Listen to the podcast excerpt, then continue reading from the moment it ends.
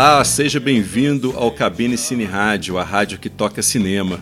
Eu sou Carlos Quintão e neste episódio a gente vai comentar sobre alguns filmes atualmente em cartaz nos cinemas brasileiros. Tem Astronauta, tem Iete, tem Fantasma, tem Palhaço. Então, sorria, estamos sendo gravados.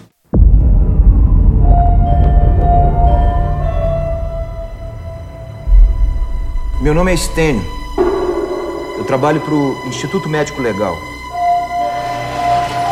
Eu falo com o morto. Não sei explicar. Morto Não Fala é a estreia na direção de longa-metragem do gaúcho Denison Ramalho.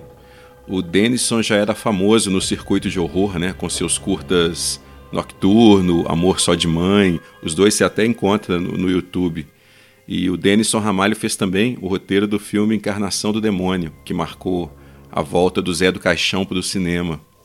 Então, O Morto Não Fala é, é um filme muito aguardado pelos fãs de terror, que infelizmente é um gênero não muito presente dentro da nossa cinematografia, né, por vários motivos, eu acho. Talvez pela colonização cultural, ou pelas escolhas dos patrocinadores sobre onde associar sua marca, ou pelo fato da nossa realidade muitas vezes já ser um filme de horror eu só sei que o filme de terror nacional nunca foi muito apreciado. O, caso do Zé do Caixão, por exemplo. Aqui ele era uma piada pronta para muita gente, né? É um palhaço, um, doido. É, tirando alguns poucos defensores aqui no Brasil, o Mojica só foi ganhar reconhecimento mesmo lá fora, onde finalmente reconheceram a força do cinema primitivo, visceral que o sujeito praticava. E dentre os seguidores do Mojica está o Denison Ramalho, que foi um dos responsáveis por resgatar o Zé do Caixão, né, do culto de iniciados, e colocá-lo de novo na, na telona, né, com a encarnação do demônio. No, no podcast Saco de Ossos, do Marcelo Miranda, tem uma entrevista muito, muito boa com, com o Denison Ramalho, onde ele fala um pouco desse processo todo. Vale a pena ouvir. E como a diversidade ela é vital para a vitalidade de uma cinematografia, eu, eu, fico muito feliz quando eu vejo várias iniciativas de cinema de horror, de cinema fantástico acontecendo recentemente. Tipo os filmes da Juliana Rojas e do Marco Dutra, da Gabriela Amaral, do Rodrigo Aragão. Né? Tem, tem outros filmes de outros cineastas que eu ainda não vi. Mas é um momento muito rico da história do cinema nacional, fantástico, né? o cinema de horror nacional. E O Morto Não Fala é mais um passo muito importante né, para a consolidação do gênero de, de terror no Brasil. Primeiro, porque tem um aparato da Globo Filmes por trás, né, que dá uma visibilidade muito bem-vinda. E segundo, porque é, é um filmaço, é filme de gente grande, de sujeito experiente, não de amador. Tudo funciona muito bem. A atmosfera é criada pela fotografia, pelo desenho de som, pela concepção visual, as atuações do elenco. O Daniel de Oliveira ele se transforma completamente num ator de tipo formidável a forma como o Daniel trabalha a frustração, a solidão, a raiva, a linguagem corporal que ele emprega para externar essas ideias, é, me lembrou muito o Dick Miller né, dos filmes do Roger Corman, principalmente do Balde de Sangue. Bom, quanto menos você souber sobre, sobre a trama, melhor. Né? Basta dizer que o Daniel de Oliveira ele faz um sujeito que trabalha de madrugada no Instituto Médico Legal, no, no IML, né? e ele tem o dom de falar com os mortos tipo o Dylan Dog dos quadrinhos, que é um personagem que já ganhou inclusive dois filmes, né? um com o Rupert Everett, chamado Pelo Amor e pela Morte, que saiu no Brasil pela Versátil, no, no segundo volume da coleção Obras Primas do Terror, e tem outra versão mais recente com o Brandon Ralph, que é bem fraquinha, aliás. Bom, voltando ao Morto Não Fala, o diretor Denison Ramalho, no filme, ele constrói a trama de vingança do além, né, típica de, dos filmes de terror, mas ele, ele coloca um tempero bem brasileiro. Só que eu acho legal que ele não precisa explicitar o contexto social, né? O contexto social tá ali, na moldura, na realidade dos personagens, na esposa do personagem do Daniel de Oliveira que sonha com ascensão social, no filho dele que mal saiu da infância e já flerta com a criminalidade, na vizinhança onde ele vive. Tá tudo muito bem integrado, né, na narrativa.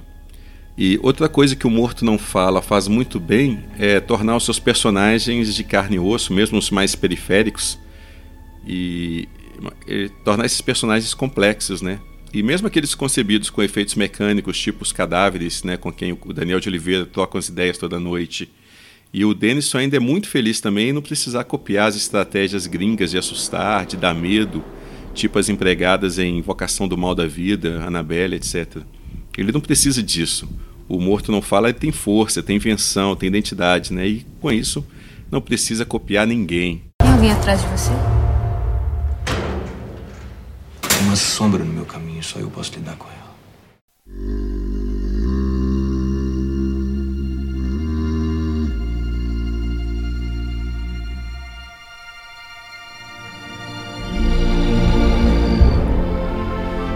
Também em cartaz no cinema tem a animação Abominável da DreamWorks. O Abominável aqui, no caso, é o Abominável Homem das Neves, também conhecido como Yeti, que é capturado por um magnata, né? Ele consegue fugir e aí encontra uma garotinha chinesa, órfã de pai, e ela passa a ajudá-lo né, a retornar para o Himalaia. Na forma e na estrutura, o Abominável ele não foge muito do, do padrão de animação atual é tecnicamente muito bem feito, bem contado, ainda que, que sem criatividade, né, sem invenção. E o que me incomodou muito foi a intenção que é que a intenção de vender bichinho de pelúcia, ela fica óbvia demais até. Mas é curioso pela trama se passar na China, né? A jornada dos personagens vai de Xangai até o Himalaia. E a protagonista não só é chinesa, como é também uma garota, o que é uma opção estratégica, claro, comercial, mas não deixa de ser um passo interessante. E numa das melhores cenas né, do filme, ele faz um uso bem legal, né, ainda que oportunista, da canção Fix You, do Coldplay, que é a que a gente ouve agora. When you try your best but you don't succeed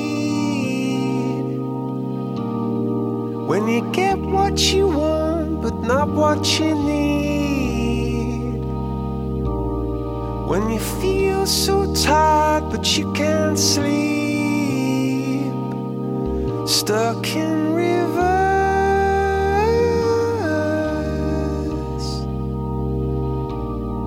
And the tears come streaming down your face.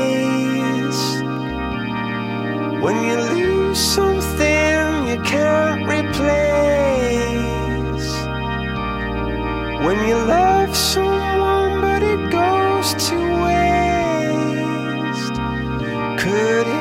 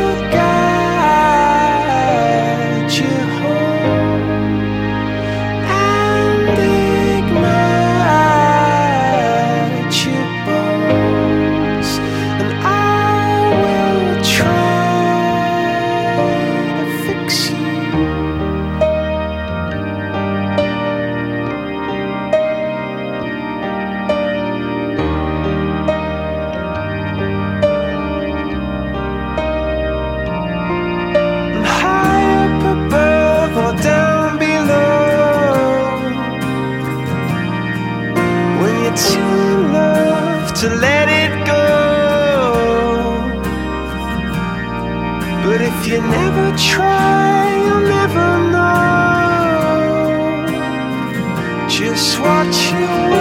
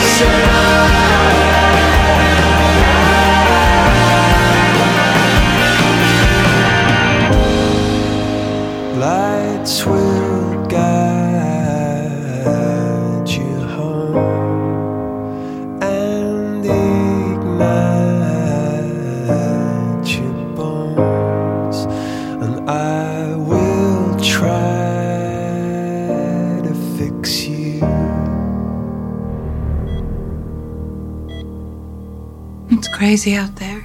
There's fires everywhere and plane crashes. They're calling it the surge.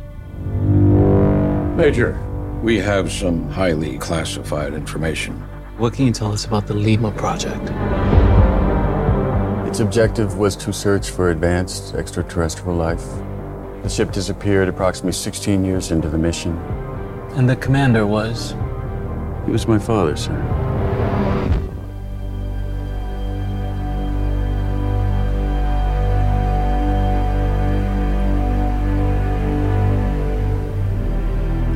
Ad Astra, Rumo às Estrelas, é, para muita gente, né, vai, vai ser o novo filme do Brad Pitt. E de certa forma é mesmo, né? Para começar, o Brad Pitt está em praticamente todas as cenas do, do Ad Astra, se não todas. E ele está espetacular, né? Seguro, contido, maduro. E o papel é extremamente difícil ainda. O Brad Pitt ele faz um, um astronauta no, no Ad Astra que, que parte em uma missão né, em busca do pai que desapareceu em Netuno e é dado como morto já faz uns 30 anos mais ou menos até que eles descobrem que o, que o pai pode ter sobrevivido. E o pai do Brad Pitt no filme é vivido pelo Tommy Lee Jones e é considerado um herói da exploração espacial. Mas o desaparecimento dele, da equipe dele, pode estar ligado de alguma forma a eventos cósmicos que, que envolvem antimatéria, pulsos eletromagnéticos né, que ameaçam a vida na Terra.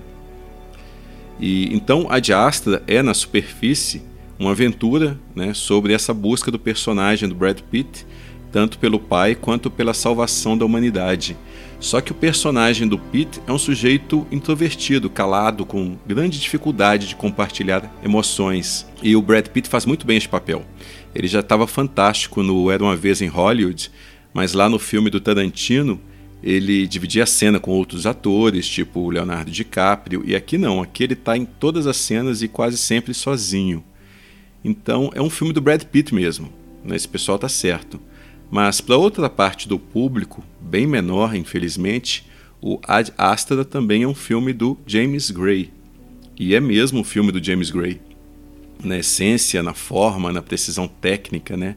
Quem conhece os filmes anteriores dele, tipo Z, A Cidade Perdida, é, Fuga para Odessa, Os Donos da Noite, é, Era uma Vez em Nova York, conhece já essa, essa precisão técnica que ele tem, essa, esse romantismo que ele traz nos filmes. E isso é importado para o Ad Astra. Não importa se, se o Ad Astra é uma superprodução, se é uma ficção científica, se tem cenas de ação, se custou quatro, cinco vezes mais do que o cineasta estava acostumado a gastar com os filmes anteriores. É o Ad Astra, a questão é que é um filme do James Gray até a medula.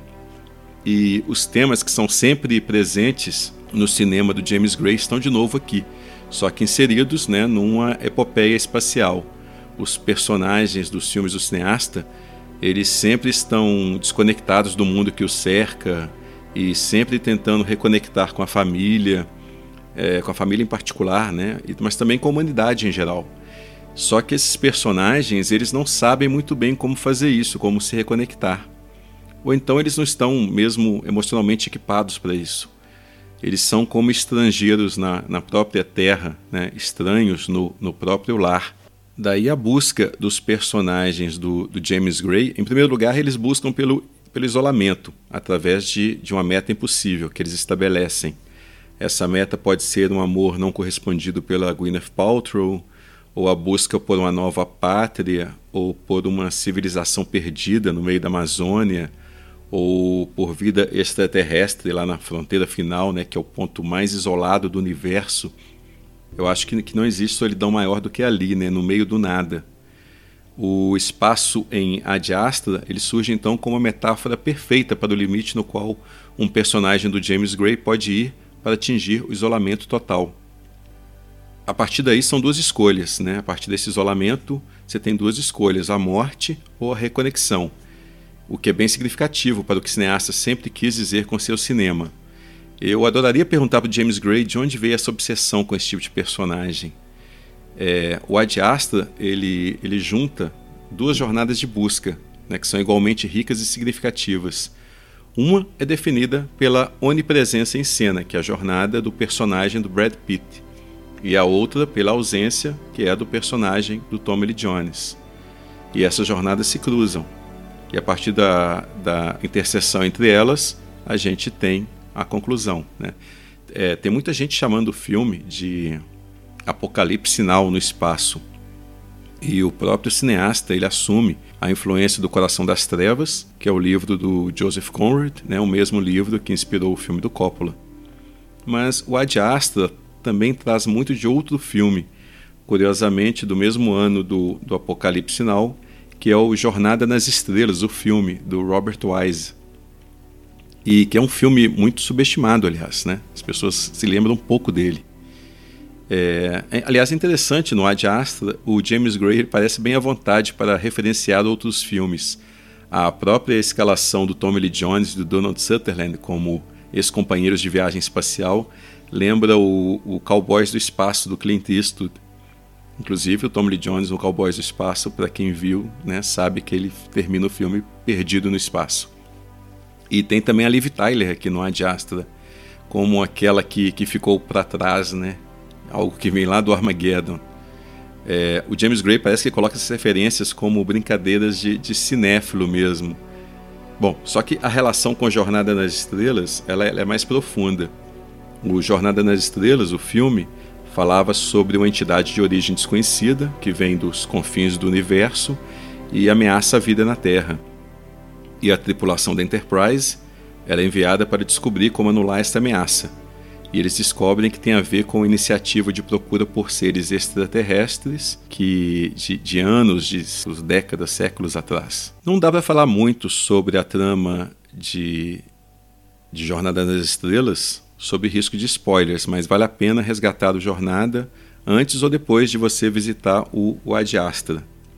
Outro filme com o qual o, o Ad Astra dialoga bastante é O Primeiro Homem, do Damien Chazelle, Ambos são filmes sobre paternidade, sobre isolamento emocional e físico e reconexão através da perda, né, através do luto, nos confins do espaço sideral. Até esteticamente, os filmes têm muito em comum. Enfim, veja a Diastra no melhor cinema que se tiver na sua cidade, com a maior tela que você conseguir. Eu vi o filme no IMAX aqui de BH e é uma experiência muito intensa, muito sensorial. Bom, uma curiosidade é que o Ad Astra é uma produção do brasileiro Rodrigo Teixeira, que é um cara que está mandando muito bem lá fora e aqui. Smile,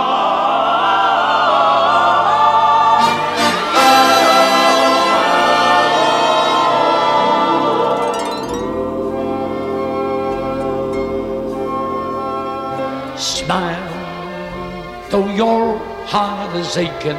Smile, even though it's breaking. When there are clouds in the sky, you'll get by if you smile. Through your fear and sorrow, smile, and maybe tomorrow you'll see the sun come shining through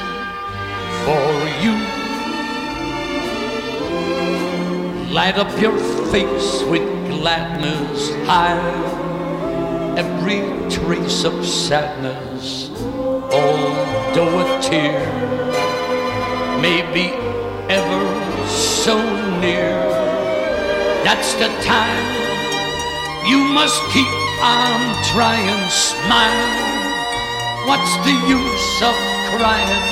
You find that life is still worthwhile if you just smile. Though your heart is aching, smile even though it's breaking. When there are clouds in the sky, you get by. If you smile through your fear and sorrow, smile and maybe tomorrow you'll see the sun come shining through for you. Light up your face with gladness. Smile. Hide every trace of sadness. Although a tear may be ever so near. That's the time you must keep on trying. Smile. What's the use of crying? You find that life is still worthwhile if you just smile. You will find that life's worthwhile. If you just smile.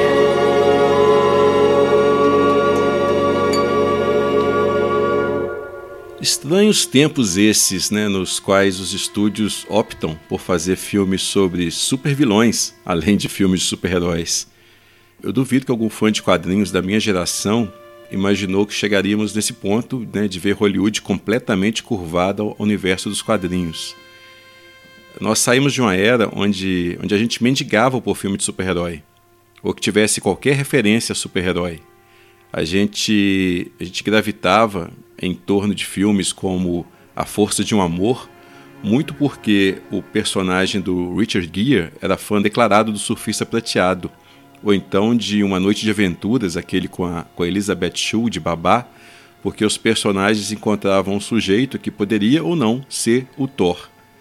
Então dizer que era época de vacas magras era pouco, né? O Superman do Christopher Reeve não voava mais, a não ser nas reprises da sessão da tarde que eu não perdia uma. Quando o, o Batman do Tim Burton foi lançado, é, não teve um fã de quadrinhos que não tenha considerado o Jack Nicholson como, como Coringa um presente pessoal para ele. A gente tinha ali um dos maiores astros de Hollywood topando uma maquiagem patética para encarnar um vilão de gibi e fazendo com gosto, com alegria. É, pouco tempo antes a gente tinha lido A Piada Mortal, o Cavaleiro das Trevas, e ali estava em carne e osso e maquiagem o Coringa, né? talvez o vilão mais memorável de todos os tempos. E foi com o filme do Tim Burton que começou uma das mais curiosas trajetórias do cinema recente. O Batman virou um universo por si só, independente do resto do universo da DC. Só que dentro deste universo surgiu outro, o do Coringa. O Coringa já engoliu o Batman do Michael Keaton ali, no filme do Tim Burton mesmo.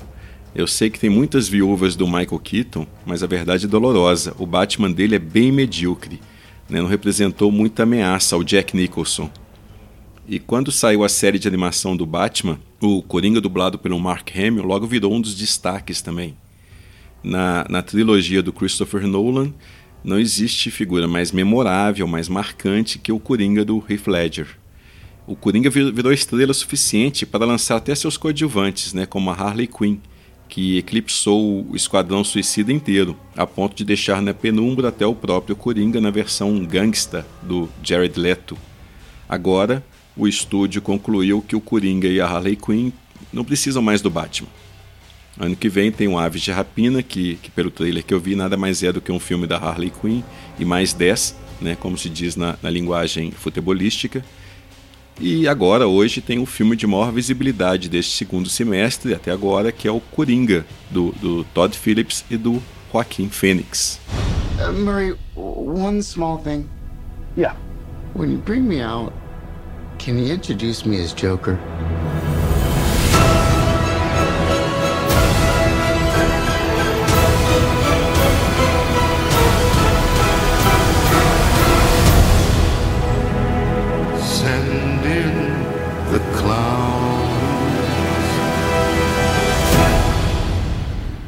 O Coringa é, é um projeto que, desde que foi anunciado, ele despertou imensa atenção. Para começar, é o primeiro filme da DC fora do seu universo compartilhado no cinema. E também é o primeiro filme da DC com classificação etária para maiores. E a, a própria concepção do projeto já aproximava o filme da obra do Martin Scorsese, né, o que já, já dava um verniz artístico de importância para o filme, antes mesmo dele, dele ficar pronto. E tem, claro, o personagem. Mesmo depois do fracasso que foi a versão do Jared Leto para o Coringa, foi uma baita coragem do Joaquim Phoenix encarar o papel. Ainda mais num filme solo, onde está praticamente em todas as cenas. A sombra do Heath Ledger ainda é muito grande, muito opressora.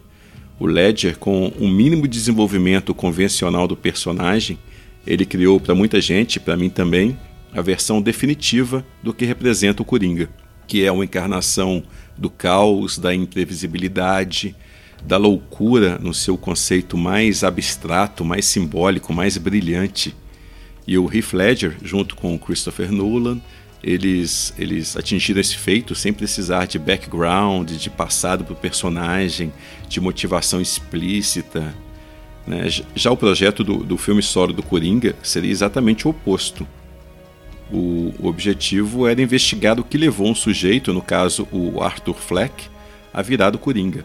Ou seja, é um filme de origem, com toda a carga de exposição, de excesso de informação que esse tipo de filme normalmente implica. O medo era se, ao ir na direção contrária da concepção do Nolan e do Heath Ledger, se o personagem não sairia enfraquecido no final. Eu acho muito interessante que o modelo de filme de origem que o Todd Phillips usou para o Coringa foi o corpo fechado do, do Shyamalan. Não que os filmes se pareçam esteticamente, nada disso, a pegada é bem diferente. Mas, estruturalmente, o Coringa lembra bastante o filme do Shyamalan, no que diz respeito a ser um filme de construção de personagem, de aceitação do personagem, do que o define, e na revelação total do personagem apenas no clímax, né? como acontecia tanto com o Bruce Willis como com, com o Samuel L. Jackson no, no Corpo Fechado. E é interessante também situar a trama na virada dos anos 70 para os anos 80 e a reconstituição de época e de lugar é tão eficiente no filme que fica difícil enxergar aquela cidade como, como uma cidade fictícia, né, como Gotham City. A gente só consegue ver a Nova York dos filmes desse período, principalmente dos filmes do Scorsese, que o Todd Phillips cita abertamente, o Taxi Driver, o Rei da Comédia, o Depois de Horas. Mas aqui, tirando o mérito inegável da produção na criação daquele mundo, né, mas ao explicitar essa cinefilia num, num, num, ato de saudosismo cinéfilo, falta certa autenticidade ao Todd Phillips. Basta comparar com outro exercício de saudosismo recente, que era uma vez no, do, em Hollywood do, do Tarantino. Né? Lá no, no, no Tarantino você sente a coisa real, a paixão real, não duvidando das intenções do Todd Phillips. Mas no Coringa, este resgate do cinema de uma época soa muito mais como verniz do que como necessidade real de expressão pessoal. E isso dá sabor, um sabor ao, ao Coringa é, é, não muito distante do de Rainhas do Crime, outra adaptação recente de, de história em quadrinho, descontando, claro, as devidas diferenças artísticas entre um e outro. Eu não sou muito familiarizado com o cinema do Todd Phillips, né? Dele eu só vi os dois primeiros Se Beber Não Case, que eu não curto muito, não é bem meu tipo de humor então eu não sabia muito bem o que esperar do Coringa. Eu fiquei até surpreso com a segurança com a qual o Todd Phillips controla o filme, como ele, ele modula o ritmo e a clareza do que ele quer. Como ele usa o personagem, o contexto social e econômico para discutir violência. Né? Eu acho que aí é onde ele mais se aproxima do Scorsese e não nas citações explícitas. Então, o Todd Phillips tem uma visão clara de onde quer chegar. Eu só não concordo muito com onde ele quer chegar. Porque, apesar do talento imenso do, do Joaquim Phoenix, o Coringa poderia ser sobre qualquer outro personagem, não, não precisava ser o Coringa. Porque o Todd Phillips é, ele deixa escapar o principal sobre o personagem, né, que é a, a imprevisibilidade, a invenção, o caos. As relações de causa e efeito que o filme emprega, com muita propriedade e competência, aliás, mas é, é, essas relações elas não servem ao personagem, à essência do personagem Coringa. Serve ao projeto, serve ao personagem Arthur Fleck, mas não ao Coringa no que ele tem de mais sedutor e essencial. E a impressão que eu tive no final do filme era que eu tinha visto um bom filme sobre um, um cosplay do Coringa, um fã do Coringa que decide se fantasiar do, de fantasiar do vilão para cometer um crime, né? Talvez se fosse assim, se fosse uma homenagem torta, que nem no A Força de um Amor ou no Uma Noite de Aventuras, eu teria embarcado bem mais na, na proposta. O que fica pra gente é um Joaquim Fênix corajoso, empático, que abraça o personagem, explora o personagem, comove, mas que nunca justifica os seus atos. E isso é bom, né? Fica também a bela produção, a fotografia, a direção de arte, a trilha sonora do compositor islandês Hildur Gudnadottir. Essa turma toda deve ir para o Oscar, né? E ficam as canções clássicas que pontuam e referenciam o personagem, como a versão do Jimmy Durante para Smile, do Charles Chaplin, e a de Frank Sinatra para Sending the Clowns, com a qual a gente despede do Cabine Cine Rádio de hoje. Então, mande seus comentários para cabinecineradio.gmail.com ou pelo Twitter, arroba Cabine Cine Rádio. Eu sou Carlos Quintão e até! What's your name? My name's Arthur. Well, there's something special about you, Arthur, I can tell. Where you from? I live right here in the city with my mother. She says I was put here to spread joy and laughter. What's so funny? She always tells me to smile and put on a happy face.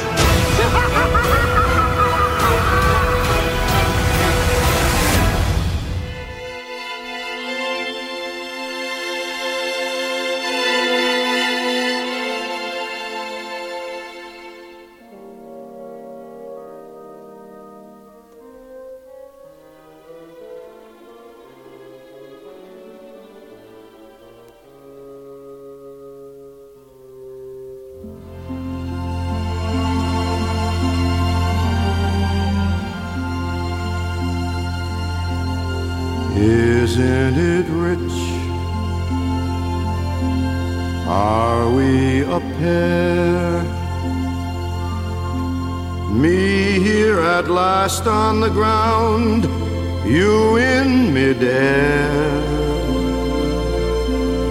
Send in the clowns.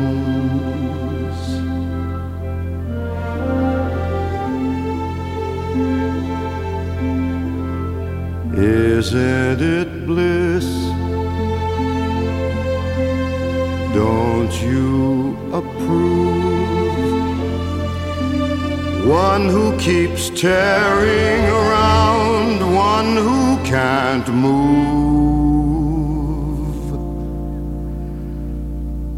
Where are the clowns? Send in the clowns. Just when I'd stopped opening doors, finally knowing the one that I wanted was yours, making my entrance again with my usual flair. Sure of my lines, no one is there.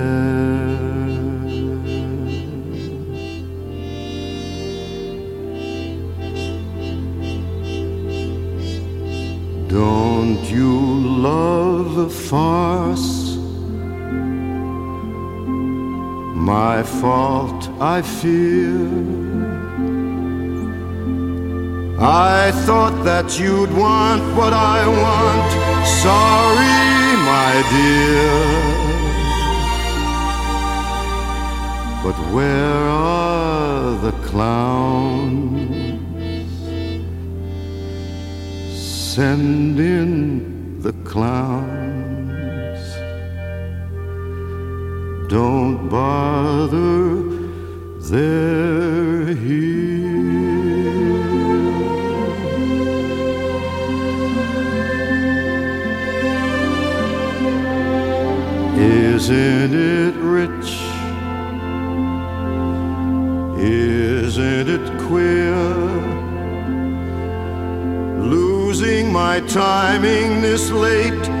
In my career. Where are the clowns?